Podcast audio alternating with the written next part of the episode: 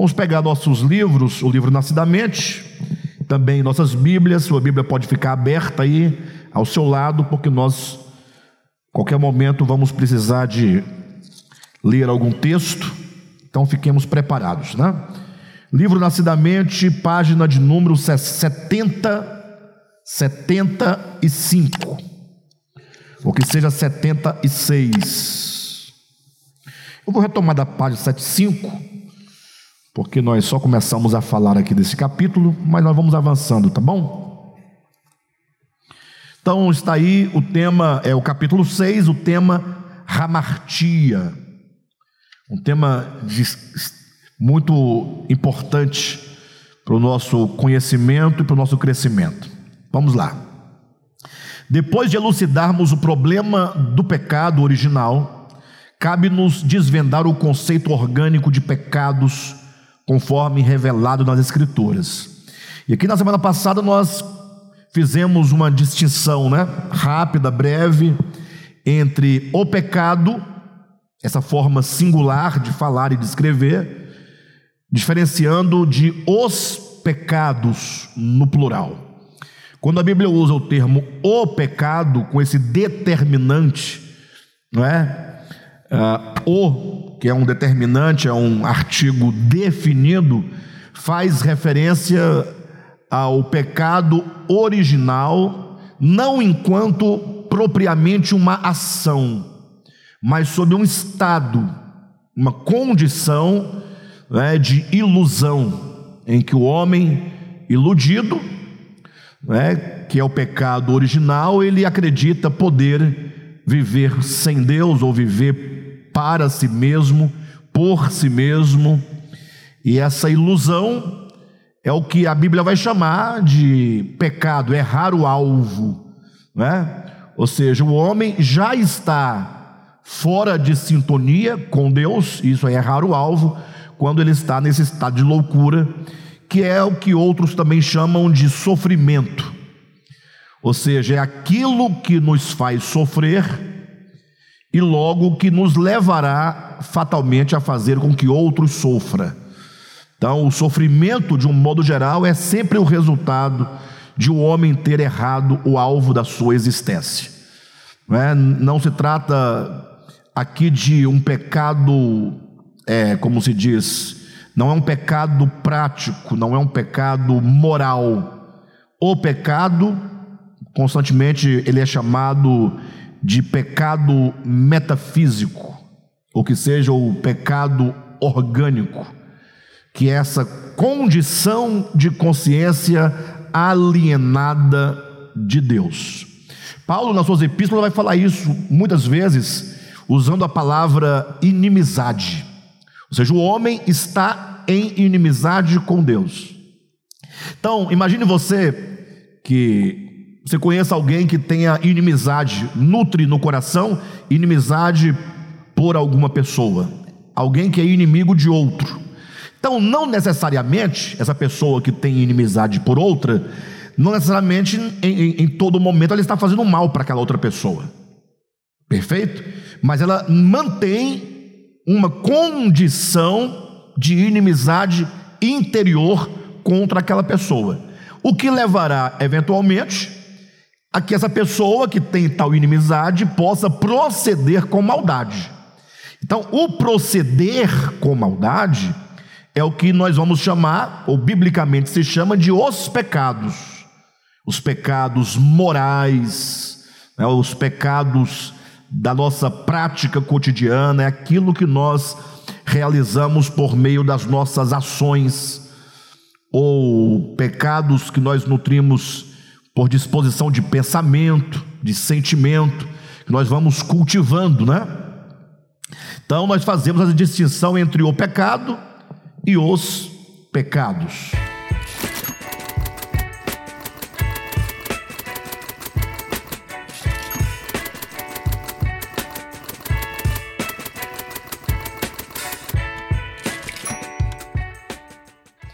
Continuando aqui nesse capítulo 6, vamos falar sobre os pecados, tá? Porque sobre o pecado falamos no capítulo anterior.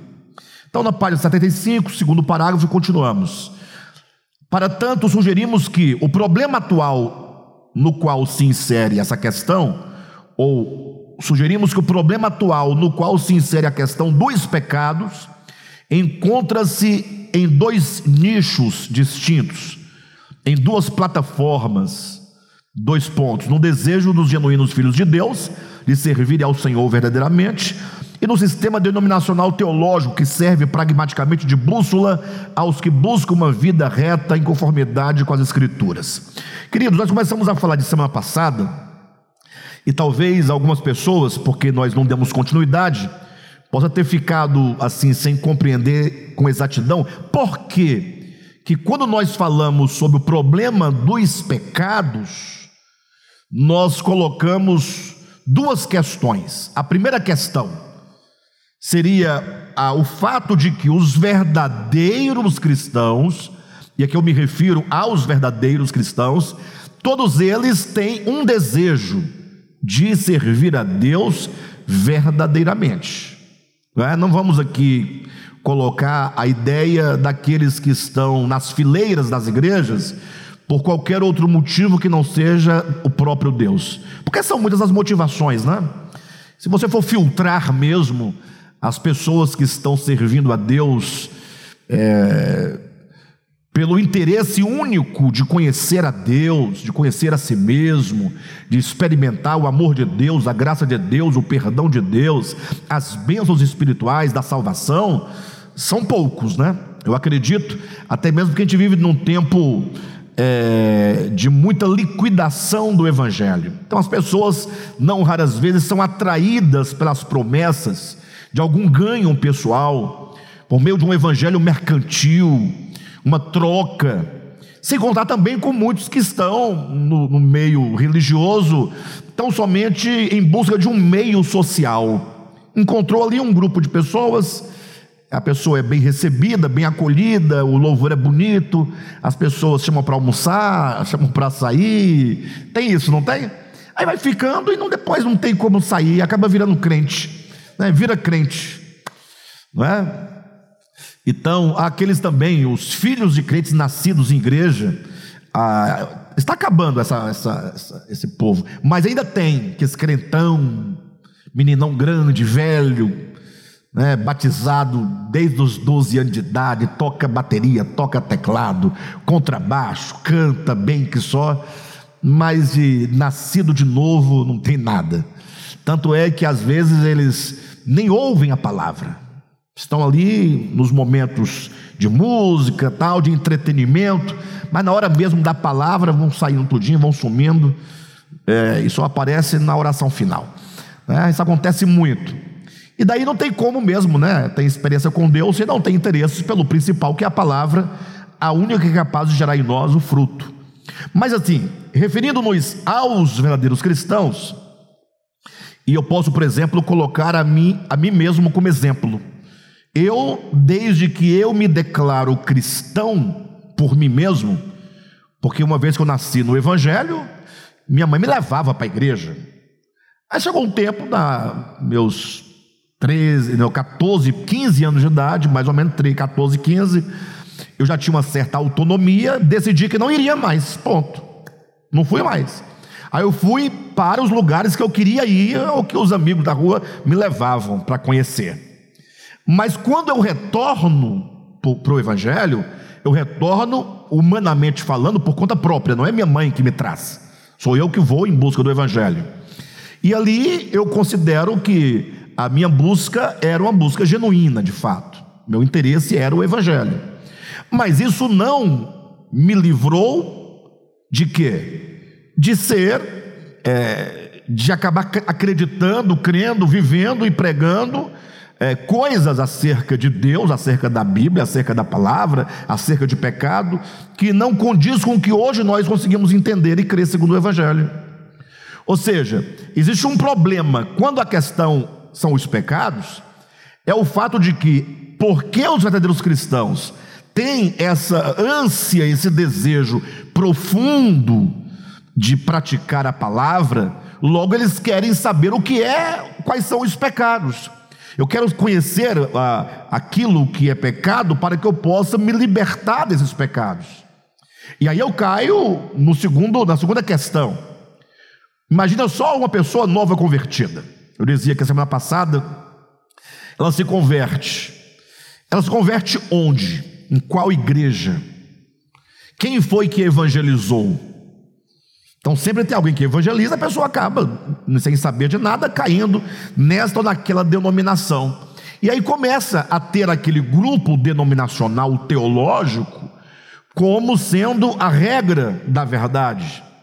Aquela igreja, na pessoa dos seus líderes, começa agora a definir para essas pessoas, esses cristãos, o que é a verdade em relação aos pecados.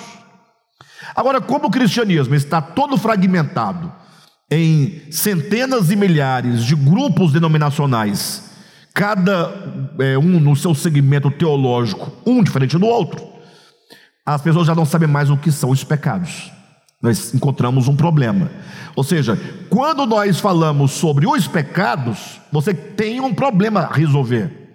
Por quê? É só você chamar um, um batista, um presbiteriano, um assembleiano, um iurdiano, um católico, um devapiano, quem você quiser, da Deus e Amor, congregação cristã no Brasil, chama um representante de cada uma dessas denominações, que cada uma delas tem um cunho teológico bem definido, e vamos é, juntos, esse grupo de pessoas, definir o que é pecado e o que não é pecado na prática cristã. Vocês acham que haverá algum acordo?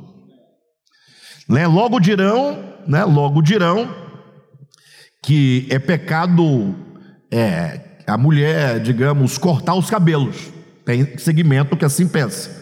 Os demais, ou a maioria deles, não vai aceitar. Mas o outro não vai abrir mão, porque ele vai definir que o corte do cabelo é pecado. Você imagina uma pessoa seguindo a Deus nessa igreja. Então ele passa, ela passa anos com, sem cortar os cabelos, porque é pecado. Mas eventualmente se muda de cidade, chega lá, encontra outro grupo, muda de denominação, e na denominação agora pode cortar o cabelo, que não é pecado. Você percebe que existe uma confusão? E o pior de tudo isso é que nós ficamos a nossa vida inteira coando um mosquito daqui, coando um outro dali, na busca de resolver a, a nossa vida cristã. Os anos vão passando, e nós percebemos no final que nós não fizemos nada. Que depois de 20 anos, 30 anos, nós somos exatamente a mesma pessoa, egoísta, impura, né? Ah, uma pessoa avarento.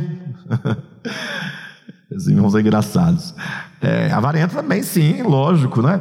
Ah, uma pessoa contenciosa, uma pessoa facciosa, cheia de inimizade, violência, toda sorte de violência.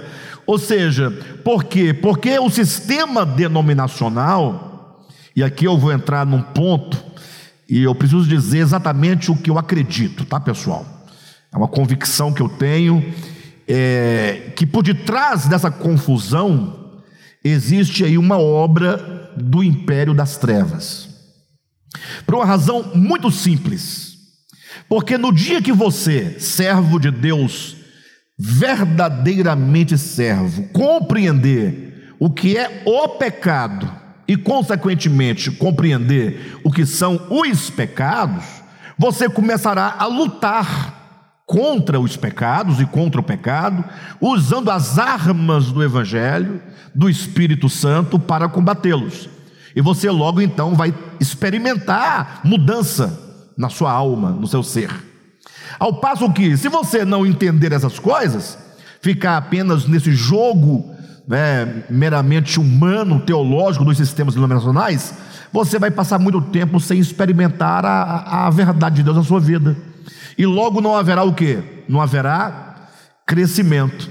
Então, como o maligno não pode é, se ele tirar a ideia de pecados, né, ou de pecado ou pecados, acaba o cristianismo. Concordam comigo ou não? O cristianismo ele tem alguns fundamentos que se tirar um ou outro, você desmorona todo o edifício.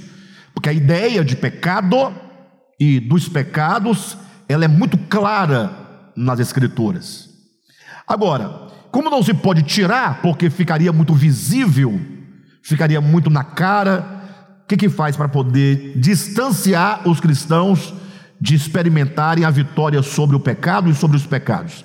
A maneira mais simples é você substituir o pecado por comer uma fruta e substituir os pecados por pseudos pecados. Ou seja, não se fala da inimizade. Não se bate na tecla da inimizade. Lógico, se você perguntar eventualmente para um pastor, para um pregador, para um crente se a inimizade é pecado, eles dirão que sim. Mas a ideia de inimizade, enquanto obra da carne, não é dito nas igrejas. Vão dizer sobre o quê? Vão dizer sobre a música do Roberto Carlos. Ou seja, eles deixam de falar sobre algo necessário que é apontar, dar nome aos pecados, como por exemplo a obra da carne chamada inimizade, e agora vão colocar, substituir por uma outra coisa, é pecado é, fazer luzes no cabelo. Aí, aí a pessoa faz, é, não faz luzes, porque aquele cabelo vem sem futuro, feio, a mulher não se cuida, com o coração cheio de inimizade, porque está brigada com a sogra, não gosta da mulher do pastor, não gosta da regente da CIB, não gosta do presidente da mocidade, não gosta do fulano, do Beltrano, está cheio de problema, mas a pessoa se passa por alguém que está cumprindo com a vontade de Deus, por quê? Porque ela está se livrando de um suposto pecado, que é um pseudo-pecado, que para Deus nunca foi pecado, e nem na Escritura consta como pecado, nem de longe, nem um versículo para poder é, torcer o sentido, não há. Bem, de todo modo, é importante que nós, cristãos verdadeiros, entendamos o que é o pecado e venhamos a ter um princípio a partir do qual você pode definir se isso ou aquilo outro é pecado. Tenho certeza que todos nós aqui, em algum momento, já perguntou para alguém, para uma liderança, para um pastor, um pregador, para alguém que está acima de nós espiritualmente, é, fulano, isso aqui, é, fazer isso é pecado? É, fazer isso, aquilo outro é pecado? Nós fazemos as perguntas, nós queremos saber se isso ou aquilo outro é pecado. E por que, que nós perguntamos? Ora, porque nós não temos o paradigma. Então nós vamos a uma pessoa que vai definir se aquilo que eu fiz ou deixei de fazer é ou não é pecado. Aí nós ficamos nas mãos dos homens. E aí, para a depender da pessoa que você procurar, é pecado ou não é pecado. E o pior, um outro detalhe, é, não somente quando você muda de segmento, mas dentro de um mesmo segmento, o que antigamente era pecado deixa de ser pecado com o tempo. Né? Então, por exemplo, na minha infância, na igreja ah, da qual eu participava, era pecado, por exemplo, é, usar bermuda. Nesta mesma igreja, não faço mais parte, lógico, mas hoje já se usa bermuda lá, não é mais pecado. Ou seja, era pecado, deixou de ser pecado. Mas aí vem um argumento, tá? Um argumento. Ah, eu já ouvi várias pessoas falando esse argumento. Dizendo o seguinte: olha, cada igreja tem a sua doutrina. Logo, se você está naquela igreja, cabe a você, enquanto membro, obedecer a doutrina da sua igreja, obedecer ao seu pastor. Aí eu digo, fica difícil, porque aí eu passo a viver em função de servir ao homem. E afinal, nós queremos servir a quem? Queremos servir a Deus, queremos obedecer a Deus. Então, se nós queremos levar a sério a nossa vida cristã, é preciso que nós sejamos autênticos servos de Deus, venhamos a conhecê-lo, para que possamos viver segundo a vontade dele e não segundo a vontade dos homens. Isso não quero dizer jamais que tenhamos que desobedecer, insurgir contra fulano de tal, não, nada disso. Mas aqui o fato é que nós somos servos mesmo, é de Deus, né, pessoal? Tá bom? Então, nisso consiste o problema, né? Lendo aqui, os irmãos vão perceber com mais clareza. Aí, no próximo parágrafo da página 76. Todo genuíno cristão, certamente, possui a preocupação com o problema dos pecados, uma vez que o seu desejo é satisfazer aquele que o arregimentou. Muito maior é essa vontade no coração dos catecúmenos, dos novatos na fé, né, dos neófitos na fé, dos novos convertidos, os quais, no viço da fé, quando a fé está nova, essas pessoas estão dispostas a realizar qualquer coisa em prol do reino de Deus. E para esta vasta seara de corações desejosos pela verdade, existe uma infinidade de sistemas denominacionais, cada qual com a sua própria doutrina, disputando entre si os incautos e os neófitos, que não sabem discernir entre a mão direita e a mão esquerda.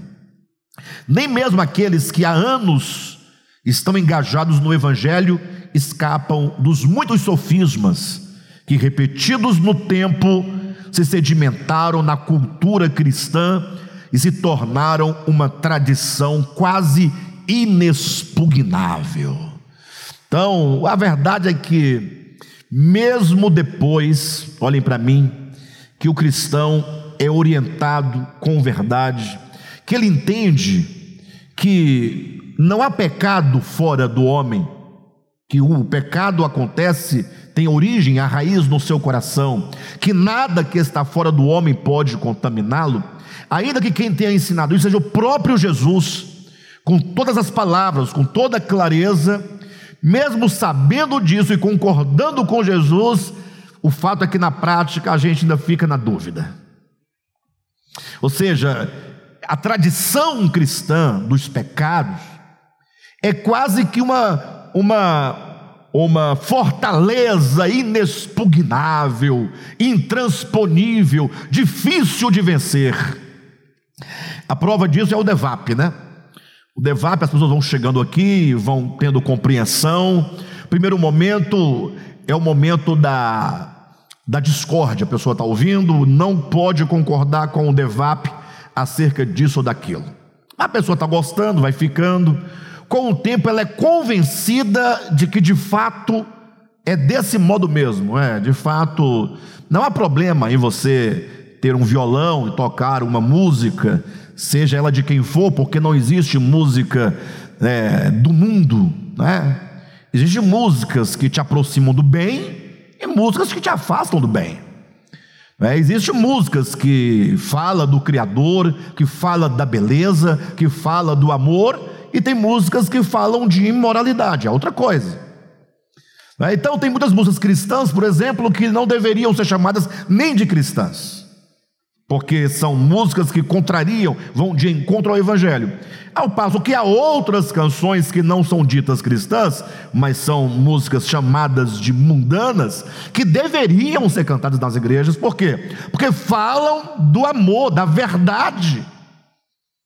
Então, o segundo momento é que a pessoa começa a concordar com a, com a ideia, vai lendo na Bíblia, mas ainda que ela concorde, ela não é capaz de proceder. Quando ela procede, ela se sente mal. Ela é acusada na sua consciência. Não é nem Deus nem o diabo acusando, é a tradição que ainda incomoda. Até que então chega, passa o tempo, aí a pessoa vai se libertando. Então é uma montanha quase que intransponível. É, é possível transpô-la, mas é com muito tempo, é muito difícil. E até hoje tem crentes de 50 anos que entenderam, mas não são capazes de ultrapassar. Se escandalizam com aquilo que chamam de pecado, mas não se escandaliza com os pecados. Estranho, né? Me recordo que um tempo desse aí, tinha um irmão tocando no louvor aqui, e ele estava tocando de boné, né? E alguém comentou no chat: Ah, mas o irmão de boné lá no altar. a ideia da pessoa. Então, tá tudo errado, né? Primeiro que não é altar, que é madeira, plataforma, ferro. E segundo que, o que, que tem o boné?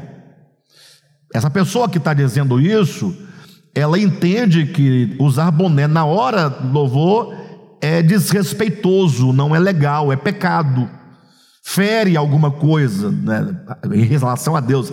E Deus quer saber do seu boné, do seu chapéu. Eu sei que vão encontrar versículos bíblicos, né? Vão procurar lá em 1 Coríntios 11: o homem não deve cobrir a cabeça, a mulher deve usar o véu. Mas é só ler o texto direitinho que vocês vão perceber que o texto não está falando nem de chapéu e nem de véu, está falando sobre a relação entre autoridade e submissão. Né? E que lá naquela ocasião, naquele lugar, naquela tradição, a autoridade e a submissão eram representados pelo véu ou está sob o véu, mas apenas simbolizava. O próprio texto, 1 Coríntios 11, diz que o véu é um sinal de submissão. Sinal. Se é sinal, ele representa, ele não é. Você pode ter dez véus sobre a cabeça e não ter nada de submissão. Logo, você apenas vai servir de, de chacota, de galhofa para as pessoas, porque não vai resolver sua vida. Perfeito, pessoal? Então vamos avançando na leitura. Ah, último parágrafo da página 76. Cada denominação possui interpretação própria e distinta das Escrituras, o que faz do cristianismo um sistema fragmentado, polifônico intrincado que não representa a unidade do Evangelho e da verdade que ele traduz. Então, olha que coisa interessante, irmãos. Cada denominação possui uma interpretação própria e distinta das Escrituras, o que faz do cristianismo um sistema fragmentado, polifônico, múltiplas vozes, é? e nenhuma condiz com a outra, uma verdadeira torre de Babel, um sistema intrincado que não representa a unidade do Evangelho e da verdade que ele traduz. E aqui, queridos, é preciso pensar um pouco sobre essa questão dessa polifonia de vozes, né, de, de doutrinas e a unidade do Evangelho.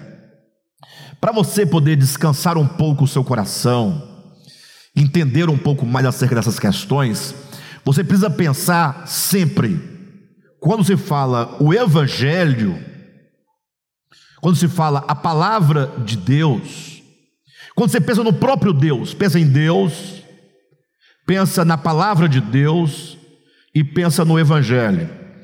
Nós começamos a pensar Deus, Sua palavra e seu Evangelho, no âmbito que não pode jamais se restringir ao tempo nem ao espaço, nem à cultura, nem às sociedades. Por quê?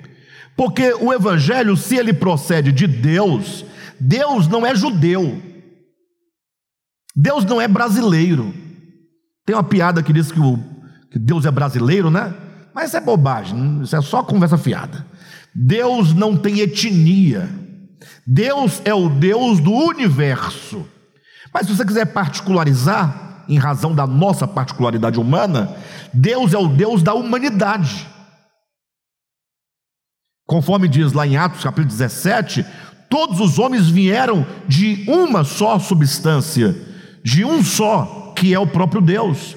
Todos procedemos dele. Logo Deus, ele é atemporal.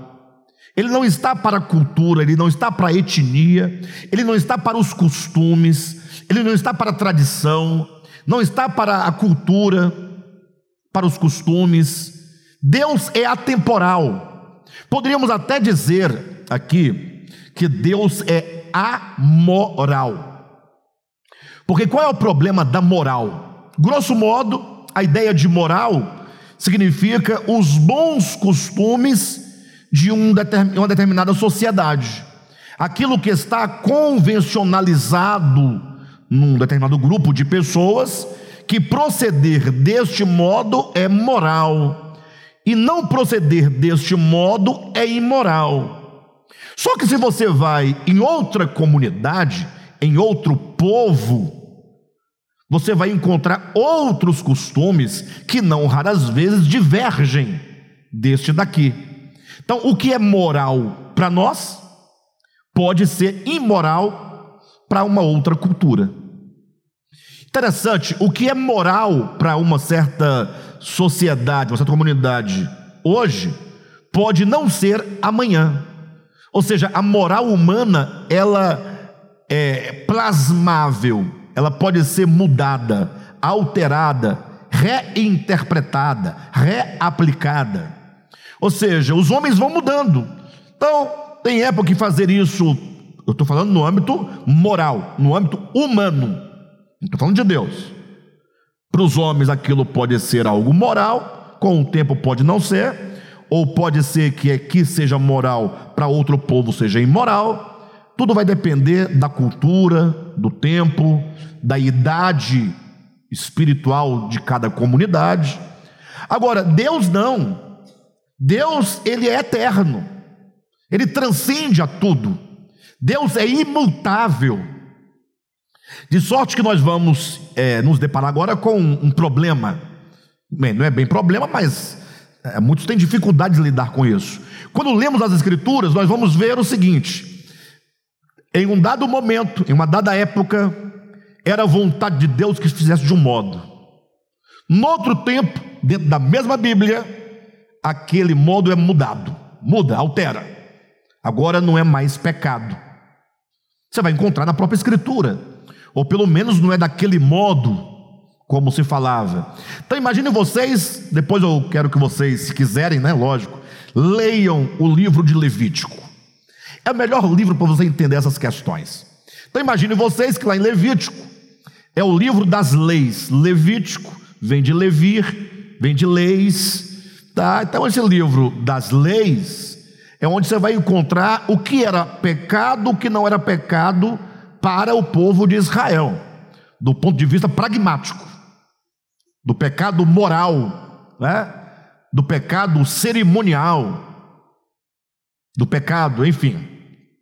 E aí você vai encontrar, por exemplo, que comer carne de coelho, ou comer carne de lebre, ou de lebrão, Lebrão é o masculino da lebre, viu, pessoal? Descobri tem recentemente.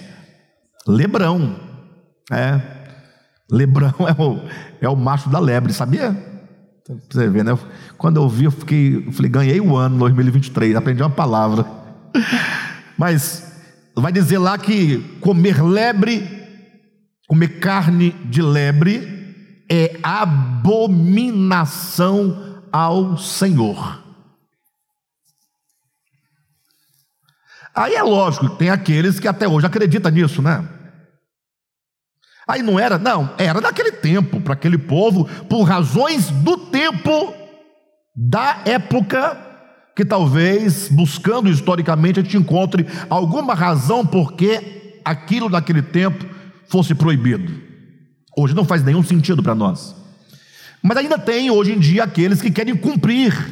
Não comemos carne, peixe de couro, não comemos carne de porco, não comemos carne de cobra. É, por quê? Não, porque está escrito. Só que essas mesmas pessoas, ao lerem o livro de Levítico, vão se deparar com outras abominações que eles não acreditam que deve, devam ser cumpridas. Por exemplo, lá é dito que quando você fizer uma casa, construir uma casa, você tem que fazer um parapeito. Porque se você não fizer o parapeito, você comete abominação contra o Senhor. E isso também diz que você não pode se vestir né, com dois tipos de tecidos. Você veste uma camisa de linho e uma blusa de frio de lã. Não pode. É abominação ao Senhor. É dito que você não pode plantar dois tipos de sementes é abominação ao Senhor. Só que nós sabemos que tudo isso aí fazia parte, primeiro, do tempo, mas, sobretudo, nós entendemos que todas aquelas leis, sejam elas cerimoniais, sejam elas, é, sei lá, do que fosse, elas representam algum princípio espiritual e que é o princípio de cada uma delas, ou do conjunto delas, que vale a pena, ou que vale nós entendermos para nós podermos saber com exatidão o que, que se queria naquela época, naquelas metáforas e que hoje, não tendo as metáforas, sabemos que existe o princípio. Perfeito? De todo modo, a própria Escritura vai nos deixar claro que existe mudança no eixo histórico da Escritura. É, hoje em dia nós sabemos que todas aquelas leis que lá estão no Antigo Testamento, elas se tornaram obsoletas, envelhecidas, elas não servem mais para os dias de hoje. Logo, a Bíblia, na sua maior parte, tornou-se obsoleta. Vamos melhorar, a palavra obsoleta é palavra bonita. A Bíblia, na sua maior parte, porque são 39 livros do Antigo e 27 do Novo, logo, na sua maior parte, se tornou envelhecida, inaplicável. Essa é a palavra melhor. Caducou. Caducou. A Bíblia fala sobre a caducidade da letra. Logo, aqui está falando de quê? De abominações, de pecados que no eixo do tempo vão mudando, mas que efetivamente não pode ser para Deus pecado. Porque quando você fala de Deus, da sua palavra e do evangelho, nós temos que saber que Deus, aquilo que para Deus é pecado, foi pecado, é pecado e sempre será pecado. Por quê? Porque de alguma maneira vai ferir o princípio do amor, o princípio da verdade, vai ferir o princípio da unidade. Então, os pecados são exatamente tudo aquilo que vai de encontro às coisas mais importantes da nossa existência. Então, vamos lendo que o texto vai se esclarecendo por si só. Perfeito? Então, página 77, aí no primeiro parágrafo. Tratando-se dos pecados, especificamente, a maioria das linhas de pensamento teológico os considera como o mero ato de fazer ou não fazer isso ou aquilo. Ou seja, a ação pecaminosa é determinada pela aparência exterior do ato, conforme convencionada por este ou por aquele grupo. O que é pecado para um pode não ser pecado para outro. Além do mais, o que hoje é tido por pecado para determinado segmento pode não sê-lo mais amanhã, pois as convenções mudam com o passar do tempo. Ora, vede, uma ação que ontem era pecado e hoje já não o é, nunca foi pecado. E como pode essa ou aquela prática ser pecado para uns e não o ser para outros? Nota-se que aquilo que chamam de pecados é uma mera convenção cultural e idiosincrática, ou seja, é que tem uma característica própria de um grupo ou de outro grupo, temporal e particular imposta pelo bel prazer dos guias da religião, como está escrito, são guias, são cegos, guias de cegos. Ora, se um cego cair, ou melhor, ora, se um cego guiar outro cego, cairão ambos no barranco. Então, queridos, o que nós precisamos entender até o presente momento da nossa leitura é que estamos aí diante de uma confusão. E quando nós temos essa confusão, nós precisamos de um, apoio, de uma segurança. Então nós temos que abrir mão de todo o entendimento cultural acerca do pecado e começar agora a buscar um princípio seguro, uma régua com a qual medir, com a qual aferir as ações humanas. É? Isso é pecado? Você vai lá e mede para saber naquele princípio. Se estiver de acordo com o princípio, não é pecado. Se ultrapassar o princípio, é pecado. Se for menor que o princípio, é pecado. E aí você então terá, a partir de então, uma maneira de discernir não somente aquilo que nós fazemos no cotidiano, mas aquilo que nós nunca fizemos ou nunca vimos ninguém fazer, mas que amanhã ou depois nós passamos a fazer. Porque o homem é lúdico. O homem vai criando muitas coisas, não é? De modo então que nós precisamos de um fundamento, uma base segura de discernimento acerca dos pecados. Então, primeiro ponto né, do capítulo 6, Ramartia, é tratar com, essa, com este equívoco. Então, aquela lista de pecados que nós recebemos no cristianismo, você pode jogar ela toda fora, totalmente. Eu sei que você vai dizer, ah, pastor, mas tem coisas ali que não tem como tirar. Né? Por exemplo, você vai dizer, é, digamos, vou dar um exemplo prático para vocês, para vocês verem como que é, falta o discernimento. Né? As pessoas pegam um texto como Gálatas capítulo 5, e lá, entre tantas coisas, que são chamadas de obras da carne, porque lá, de fato, nós temos uma relação detalhada sobre as obras da carne, logo, se é da carne, é pecado. Aí os crentes querem definir, aí eles vão lendo, eles não estão preocupados com quando diz lá facção. Não. Tanto é que lá tem algumas palavras que os cristãos nem sabem o significado, nunca perguntaram e não querem saber, porque não há interesse. Mas chega uma palavrinha, bebedice. Aí, opa! Então, pega na bebedice, para fazer disso o quê? Tornar isso um pecado, o consumo de bebida alcoólica. Bem, aqui é preciso dar uma pausa, esclarecer que o problema que é o melhor, que o consumo de bebida alcoólica é um problema de saúde pública. É um problema social. Enquanto brasileiros, nós sabemos quando começou isso. Quando os portugueses chegaram ao Brasil, que então eles queriam levar o ouro, os papagaios, é, o pau-brasil lá para a Europa, então eles tinham que fazer a troca com os índios, né? Então o que, que eles faziam? Eles trocavam ouro por espelhos. Então, quando o índio se vê no espelho, pode levar ouro que quiser. Ele queria se ver no espelho. Trocava ouro por cachaça. Aí o índio bebia, ficava lá peladão, meio caído. Dava nada, né? E aí eles gostavam. Trocavam mulheres, enfim. De todo modo, a partir daí, o álcool vai entrando, né, nessa cultura a partir daí dos índios.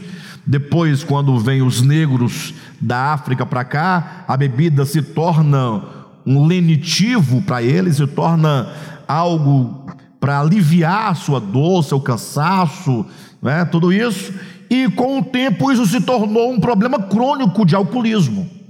Então, não poucas pessoas, nós mesmos talvez, é, ouvimos ouvimos pessoas perder parentes, pessoas que eles amavam, famílias destruídas, pai que destruiu família, pai alcoólatra que batia na esposa, espancava os filhos, deixou o emprego, perdeu a dignidade, enfim, por causa da tal da bebida. Mas isso é um, o alcoolismo é um problema social que carece de cura e não de perdão, de cura, de tratamento. Então o cristão precisa entender que é, o alcoolismo é um problema de natureza social, problema de saúde pública. Agora, biblicamente falando, quando diz lá a bebedice, não está se referindo a beber bebida alcoólica. Basta qualquer um pode pegar um dicionário em grego, pega a palavra, busca lá e você vai ver claramente o sentido da palavra que faz referência ao culto ao deus Baco ou no grego a Dionísio, é? que era a festa do vinho, dos bacanais, que vem, a palavra bacanais vem de baco, bacana vem de baco, é? da orgia, dos cultos, da, da prostituição cultual e etc. Bem, mas independentemente disso, a pessoa pega ali, bebedice, né? Então, então é pecado beber, fechou, pronto, está encerrado, está ok. Mas em seguida vem a palavra glutonaria. Aí eles vão dizer o quê? Que é pecado. Mas esse pecado nunca acontece. Entenderam? Aí na bebida você diz, não, mas a bebida, não, tudo bem, mas depende do tanto que bebe. É e o comer? Depende do tanto que come. Quem é que vai medir a quantidade que uma pessoa pode comer em relação a outra? Quem está entendendo?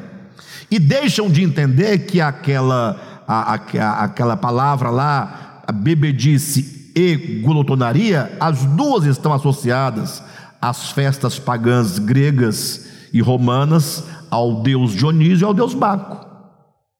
E não tem nenhuma relação conosco, com nossa cultura, com nosso entendimento, com nossa prática, não é o comer e o beber. Até porque, olhe para as festas de Deus dadas a Israel no Antigo Testamento, que dentre elas tem as festas regadas à bebida, vinho, bebida forte, etc. E Deus ordena, não é o homem que ordena. Leia depois Deuteronômio capítulo, acho que é 14, né? Acho que é 14, 14 ali do, do 21 em diante, sei lá, por aí. Bem, de todo modo, é, essa ideia. Né? Então, as pessoas, elas estão perdendo a noção exata do que pode e do que não pode. Então, diante disso, nós precisamos estabelecer um lugar seguro. E o propósito, portanto, deste capítulo 6 é nos levar a esse entendimento, para que cada um em qualquer lugar, sem o auxílio de nenhuma pessoa, possa ter o discernimento claro. Poxa, eu procedendo deste modo, está indo de encontro a, logo, eu estou pecando contra Deus, estou pecando contra o meu próximo, estou pecando contra mim mesmo, e todo pecado é errar o alvo, e portanto, todo pecado tem uma correção a ser feita no nosso ser e, portanto, na nossa ação. Ok? Vamos seguindo? Página 78. Começa com Ramartia. Vou ler aqui o primeiro parágrafo. Nós vamos continuar. Ramartia, dois pontos. Essa é a palavra grega que se traduz por pecado nas Bíblias em português. Embora esse termo esteja correto quanto à tradução daquele, o seu significado não raras vezes tem sido suplantado por outro, segundo a tradição do cristianismo, conforme exposto acima. Essa deturpação ocorre quando se limita o campo semântico das palavras ao domínio religioso, que imprime sentido particular aos vocábulos, ignorando o contexto linguístico original em que tal ou qual palavra foi pronunciada ou escrita. Ou seja, pense comigo rapidamente. Quando você lê na sua Bíblia, sua Bíblia eu creio que deve ser uma tradução em língua portuguesa, né? Aí você vai encontrar aí, vamos falar de Novo Testamento, a palavra pecado na sua Bíblia. E quando você lê a palavra pecado na sua Bíblia, você remete a quê? Para você, qual é o significado dessa palavra? Vem algum significado? Sim ou não? Então, quando alguém fala, oh, isso é pecado, Fazer isso é pecado, falar isso é pecado, cantar isso é pecado, tocar nisso é pecado, beber isso é pecado, comer isso é pecado. Ela está usando a palavra pecado indiscriminadamente, porque a palavra pecado, para nós brasileiros, tem sempre um cunho religioso. Sempre. Então, logo você associa pecado às tradições que você aprendeu. Mas a palavra grega, ou seja, no texto grego de Mateus, Marcos, Lucas, João, Atos, Romanos, Coríntios, Gálatas, Efésios, Colossenses, até Apocalipse, a palavra lá no grego não existe a palavra pecado. Se você lesse a Bíblia em grego, você encontraria a palavra ramartia. E você seria, portanto, obrigado a perguntar: o que é isso? Quando você lê a palavra pecado, você não pergunta o que é isso. Mas quando se você lesse Ramartia, você seria obrigado a perguntar o que é Ramartia, afinal. Aí você fosse consultar um bom dicionário, que não fosse bíblico, né? não existe dicionário bíblico, existe dicionário. Seria encontrar Ramartia significa errar o alvo. Ou seja, comete-se pecado todas as vezes que se comete ramartia. Comete-se ramartia todas as vezes que nós erramos o alvo. Logo, a primeira questão é: pecado é o mesmo que errar o alvo. Essa palavra ramartia, ela é usada mesmo antes do Novo Testamento ser escrito. Ela é usada mesmo antes é, de Jesus. Ramartia é a palavra grega. Shakespeare, por exemplo, vai usar muito a palavra hamartia nos seus textos para sinalizar a tragédia do herói. Seus textos são trágicos. Então, qual é o problema do herói para Shakespeare? Dentro do drama né, dele, é que fatalmente o herói, na sua trajetória, ele vai errar o alvo. Ou seja, ele tinha um destino, ele tem um destino a cumprir. Só que quando então ele começa a querer fugir. Ele vai errando o alvo. E porque ele não cumpre diretamente seu destino, ele vai sofrer todas as consequências de se errar o alvo. Então, o problema é, é a hamartia não é um problema, uma palavra teológica, não é uma palavra estritamente bíblica. É uma palavra que significa errar o alvo. Agora, cabe aqui nós entendermos em sentido bíblico o que se quer dizer por errar o alvo. A partir do momento que a Bíblia usa a palavra hamartia, a pergunta é: o que a Bíblia quer dizer por pecado? O que a Bíblia quer dizer por hamartia? O que a Bíblia quer dizer por errar o alvo? Daí só vai ter uma maneira de nós sabermos se o que eu cometo é hamartia ou não, se errar o alvo ou não. A única maneira é você descobrindo qual é o alvo da minha existência. Como é que eu sei se eu errei o alvo? Então, se alguém aqui já foi a um parque de diversão, brincou de tiro ao alvo, aqueles espingarda de pressão, né? Ou mesmo aqueles dardos, né? Ou seja, você tem um alvo. Quando você lança o dardo, você sabe se você acertou o alvo ou não. Sim ou não? Agora, e quando eu procedo? Quando eu faço esta obra, ou deixo de fazer aquela outra, como é, eu sei se eu estou errando o alvo ou não? Para eu saber, eu tenho que saber o que é o alvo da existência humana. Quando o homem, seja o homem de, 10, eh, de 5 mil anos, ou o homem de daqui a 10 mil anos, não importa, o homem de hoje, o homem do norte, o homem do sul, o homem da Ásia, o homem da Europa, o homem do, da, da América, se ele se entende enquanto ser humano, se ele descobrir, se ele entender qual é o alvo né, de ser humano, de ser ser humano, pronto, tudo estará resolvido, porque ele saberá se a sua existência está de acordo com o propósito da sua existência. Então, quando nós procedemos de modo contrário àquilo para o qual Deus nos criou, nós estamos errando o alvo. Logo, nós cometemos pecado. Tá bom? Mas vamos falar disso com maior propriedade somente na próxima reunião. Tá bom, queridos?